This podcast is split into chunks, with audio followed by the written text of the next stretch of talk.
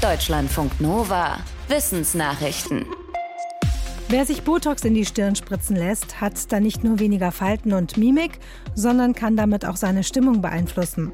Das sagt ein Forschungsteam der Medizinischen Hochschule Hannover, kurz MHH. Das Team hat in inzwischen drei Studien untersucht, inwieweit Botox-Einspritzungen in die Stirn psychische Leiden lindern können. Denn schon länger wird vermutet, dass unsere Mimik eng verknüpft ist mit unserem Gefühlsleben. Eine Theorie besagt, dass bestimmte Rezeptoren in den Gesichtsmuskeln Signale ans Gehirn senden. Und die können dann je nach Mimik unsere positiven oder negativen Gefühle verstärken. Zum Beispiel kann offenbar ein Zusammenziehen der Augenbrauen und das Runzeln der Stirn negative Gefühle wie Zorn oder Angst verstärken. Diese Rückkopplung bleibt aus, wenn die Stirn durch Botox geglättet ist. Schon letztes Jahr haben die Forschenden der MHH festgestellt, dass so die Schwere einer Depression gelindert werden kann. Jetzt zeigt ihre neueste Studie, dass auch die Stimmungsschwankungen von Menschen mit Borderline-Syndrom durch eine Botox-Injektion in die Stirn gemildert werden. Der moderne Mensch hat schon vor 100.000 Jahren starken Kleber hergestellt. Aber bisher war unklar, wie er das gemacht hat. Denn die Kleber stammen von einer Pflanze, die von sich aus eigentlich keine nennenswerte Menge an klebrigen Substanzen absondert. Forschende der Universitäten Tübingen und Kapstadt haben dazu jetzt Experimente gemacht. Das Ergebnis? Die Menschen waren schon in der mittleren Steinzeit in der Lage, den Klebstoff aus der Pflanze herauszudestillieren. Sie erhitzten die Blätter und konnten so die klebrige Substanz sammeln. Damit ist klar, dass der moderne Mensch schon vor 100.000 Jahren die vorhandenen Materialien in seiner Umgebung bewusst verändert hat. Die Steinzeitmenschen haben den Kleber übrigens unter anderem dazu genutzt, um Steinwerkzeuge an Holzgriffen zu befestigen. Das belegen Spuren von Klebstoffen, die im Süden Afrikas gefunden wurden. Das gibt es wirklich, das Struwwelpeter-Syndrom. Da haben Kinder tatsächlich unkennbares Haar. Forschende von der Uniklinik Bonn haben vor etwa sechs Jahren herausgefunden, dass dieses Syndrom etwas mit Veränderungen an drei Genen zu tun hat. Das war allerdings eine ganz kleine Studie mit nur 18 Fällen. Aber nach Medienberichten damals meldeten sich Eltern aus der ganzen Welt bei dem Forschungsteam mit der Nachricht, das Haar von unserem Kind sieht genauso aus. Oft silbrig blond, fisselig, wild vom Kopf abstehend. Kamm oder Bürste haben keine Chance. Jetzt hat das Bonner Forschungsteam eine neue, größere Studie vorgelegt mit mehr als 100 Fällen. Ein Ergebnis? Es ist in erster Linie eine einzige Genveränderung, die für unkennbares Haar sorgt. Sie ist für mehr als 70 Prozent der Fälle verantwortlich. Dieses Gen beeinflusst, wie sich die Haarstruktur bildet. Das einzelne Haar bekommt Längsfurchen und abgerundete Ecken.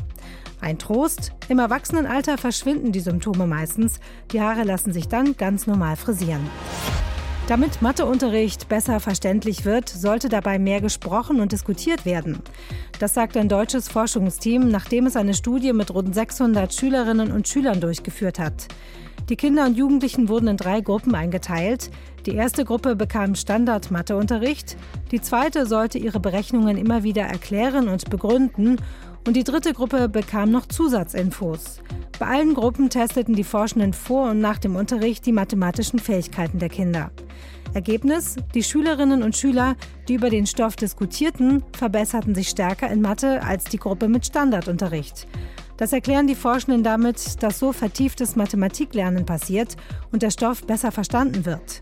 Und das galt sowohl für Kinder, deren Leistung vorher schlechter war, als auch für die, die Mathe auch vorher schon gut konnten.